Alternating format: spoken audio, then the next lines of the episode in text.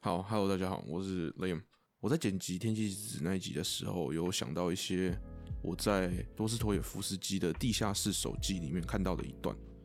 因为我看的是英文的，所以容许我欠缺专业的翻译一下这一段。我也没有要一字一句翻，可能就用我解读的方式说，然后翻译一些比较重点句子。特别是想讲这段，是因为跟我们提到的做自己想做的东西蛮有关系的，甚至比这个还要更深。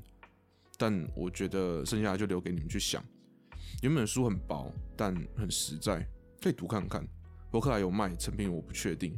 我应该也不会把所有的英文全部都念出来，因为这个英文蛮文学的，念起来怪怪的。大家平常讲话的方式不太是这样子，所以要看原文的话，可以直接去 Google 查 “Men are still man but not piano keys”。然后容许我再多讲一下，这个 "man" 我知道会对女性主义者或反父权社会的人听起来很刺耳。第一个是翻译其实有影响，这个 man 是人类的意思，不要因为他用 man 就降低了这本书的价值。第二个我知道是真的有很多问题还存在在这社会上，说不定我这样想，我这样说就会被当成问题的一部分。但很多不同意的东西也有它的存在的价值，像我非常非常讨厌大家在比较痛苦的时候，在比较伤痛的时候，我比你痛苦，我比你难过，所以我的难过就比你还要重要，不觉得这样子比较没有意义吗？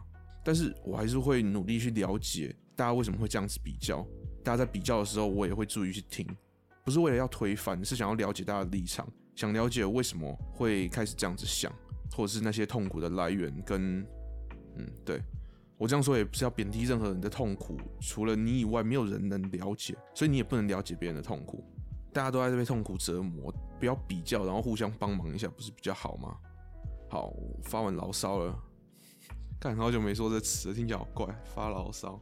好，嗯，这本书的大纲是在讲一位腐败跟不是很好的政府官员，一辈子没做过什么好事，但遇到了一个女生。这位女生过着非常贫困且痛苦的生活，需要靠着卖身才能活下去。遇到这位女生后，这位政府官员决定帮她，好像可以摆平她这辈子所做过的坏事一样。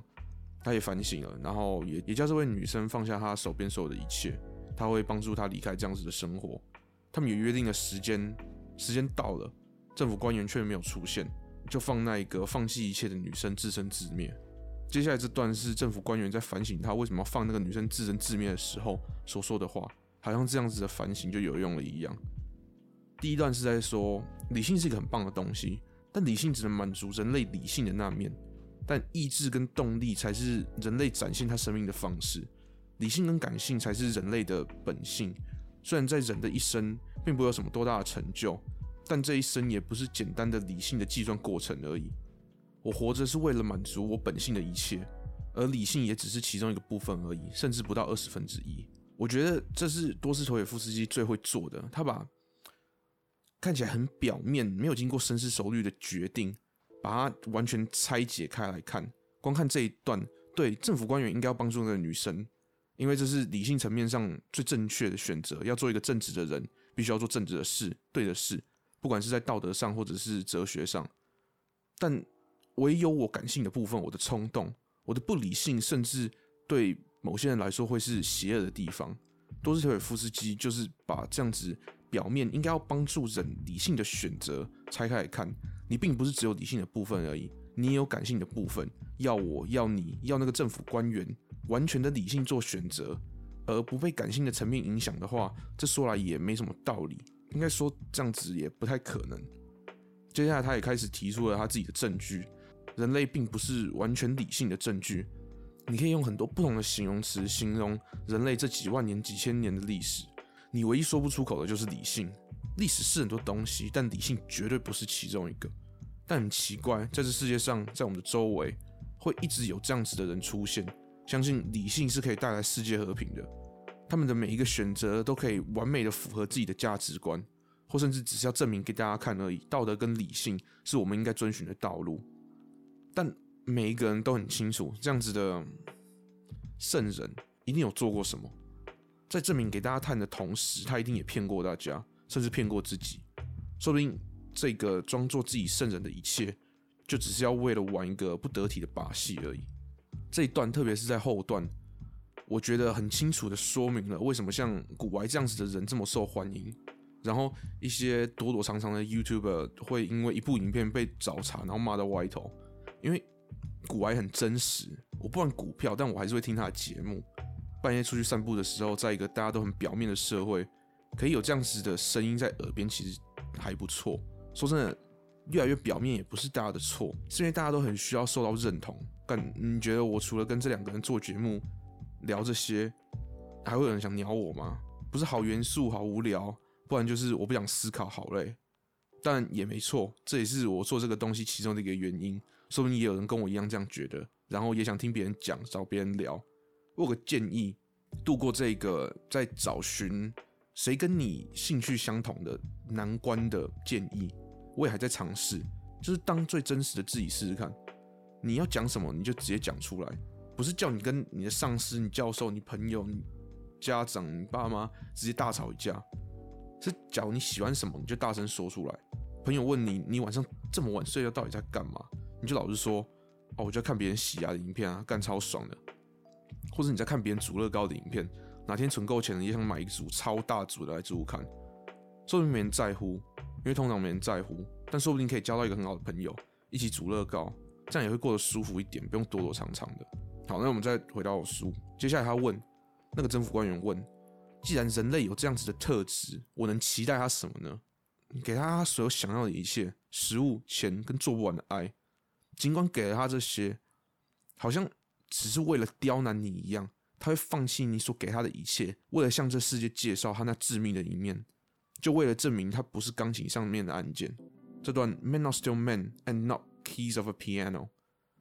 我第一次看到的时候觉得没什么，但后来慢慢去想，就跟我们第四集做的东西，天气之子那一集所提到的东西差不多，应该说比那集提到的东西更深。现在大家都在追求钱，追求财富自由，放弃了真的会给自己生命意义的东西。那等你追求到那些你自己觉得好像你会满意的钱了之后，甚至也有了食物跟做不完的爱，凭什么觉得觉得你这样子就会开心了？凭什么觉得你会变得比原本还要更理性，比原本更不疯狂？这样听起来好像有点悲观，但这不是一个悲观的陈述，是你怎么知道那些感性跟疯狂？不是人性中最有价值的东西，不是人身为人最美的地方。既然是最有价值的地方，那凭什么要把这个人性的部分夺走呢？说明永远都没办法满足，才是人生真的满足的地方。说明这世界上就是需要这样子的疯狂，这样子的不确定性，这样子的脆弱，人生才不会显得无聊。并不是过一个一个口令一个动作的人生，你的人性也不会让你这样子做，因为你是人，并不是钢琴上面的按键。好，这段大概就这样，有点像是，呃，更深的加强了我那集里面的观点。大学，假如是你喜欢的东西，是你梦想，那太棒了，认真读。但假如只是为了一份稳定的工作，记得你不是钢琴上面的按键，也没有必要把自己埋在这样子的定位。实际上该怎么做，我就交给你们了。啊、因为现在的资源多，我也没办法提出什么可以符合大家的做法，也只有你最了解你自己。我理解这比我平常会介绍那一本书，还有我们平常聊到的内容抽象很多，说不定也会觉得偏激很多。但思考看看啊，对了，这是我平常就想到的东西，想说分享一下。然后 Podcast 是每个礼拜六延到礼拜日的晚上十二点，这种多余的嗯集数不影响我们上传的频率。然后我们还在度过三 F 的阶段，所以嗯，觉得东西不错的话，真的务必拜托跟朋友分享一下。然后意见可以直接私讯 IG 或在 Apple Podcast 上面留言问问题，我们都很乐意回答。呃，IG 是寻友 Genesis G E N E S I S，每个礼拜都会有上传那集的大纲，还有我画的一些图，嗯，也可以追踪一下，大概这样宣传一下，因为 IG 追踪真的他妈少的可怜。好，拜拜。